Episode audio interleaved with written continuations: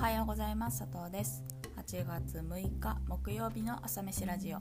この配信は私佐藤が日々の気になるニュースやお仕事のこと好きな音楽やカルチャーについてゆるっとお話しするラジオです。一日の元気を作る朝飯のようにこの時間が少しでも元気の足しになることを願って気持ちだけは大盛りでお送りしていきます。朝飯ラジオ第42回目の配信です。えー、っと突然ですが皆さん人と話す時ってどういう目線の交換が自然ですかっていう話から今日は始めたいと思います。というのもなんか先日ですねとある話をしていて友人からあの最近オンラインが増えて画面で話すことが増えたじゃない？それって向き合って対面で喋っていることが増えたということだよね？みたいな会話をしたんですね。でそれを聞いてハッとしたというか、まあ、確かにって思うことがあってなんかこう佐藤の話なんですけど佐藤そのいつも友達と話す時とかあとご飯行く時とかって結構そのテーブルよりもカウンターに行って隣同士で座ったりとかベンチとかなんかそういうのが多くて、まあ、それってその対面よりも隣にいる方がなんかリラックスして喋れるからなんですよね。でなんか対面も顔が見れるのは全然いいんですけどなんかずっと見てる必要ないなと思っててあの横にいれば見たい時は見たらいいし見たくない時は前向いたらいいしみたいな感じにできるとでゆるゆるお話ししていろんなことを話して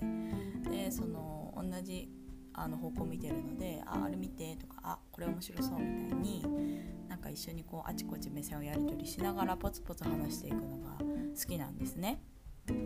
でなんか逆にビジネスだとそうしないというかその仕事の話とか仕事の時は結構横座りっていうよりも必ず対面で目を見てあの物事を言うなみたいな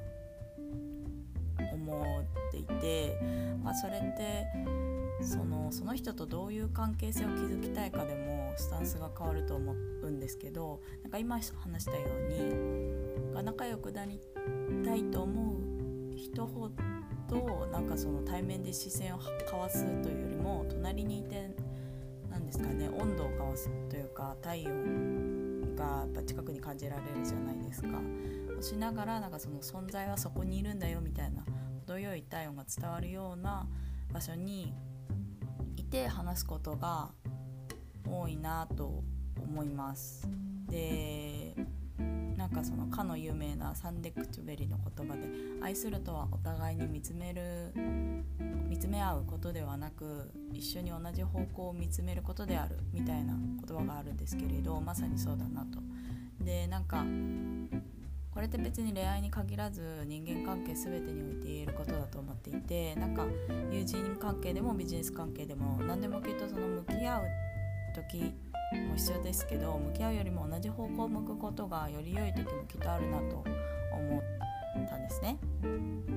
でそのその人についてより深く知りたいとか理解したいという時ってその人自身を知りたいっていうのももちろんあるんですけどなんかどっちかっていうとその今この人はこういうことを考えてて未来この人はどういうふうに生きたいのかっていうことに関心を持つことが多いなと思ってて多分その場合にその向き合ってその人に向かっていると多分今のその人もしくはまあ過去の話しか見えてこないかもなっていうのが思っててなんかそのカウンターに座るように隣に座って、まあ、視線を同じにしてでその人が何を見てるか何に興味があるかみたいなものを一緒に見れる方向を向いてお話しするっていうのはなんかいいんだろうなと思いますなんかその向き合うとその自分でその人の目線とか興味を遮ってしまうみたいな感じもあるのかなと。でその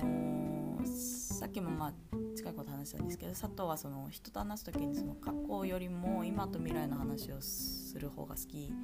だったりするので多分開けた視野で空気に向かって言葉を発する方が話しやすいみたいなのは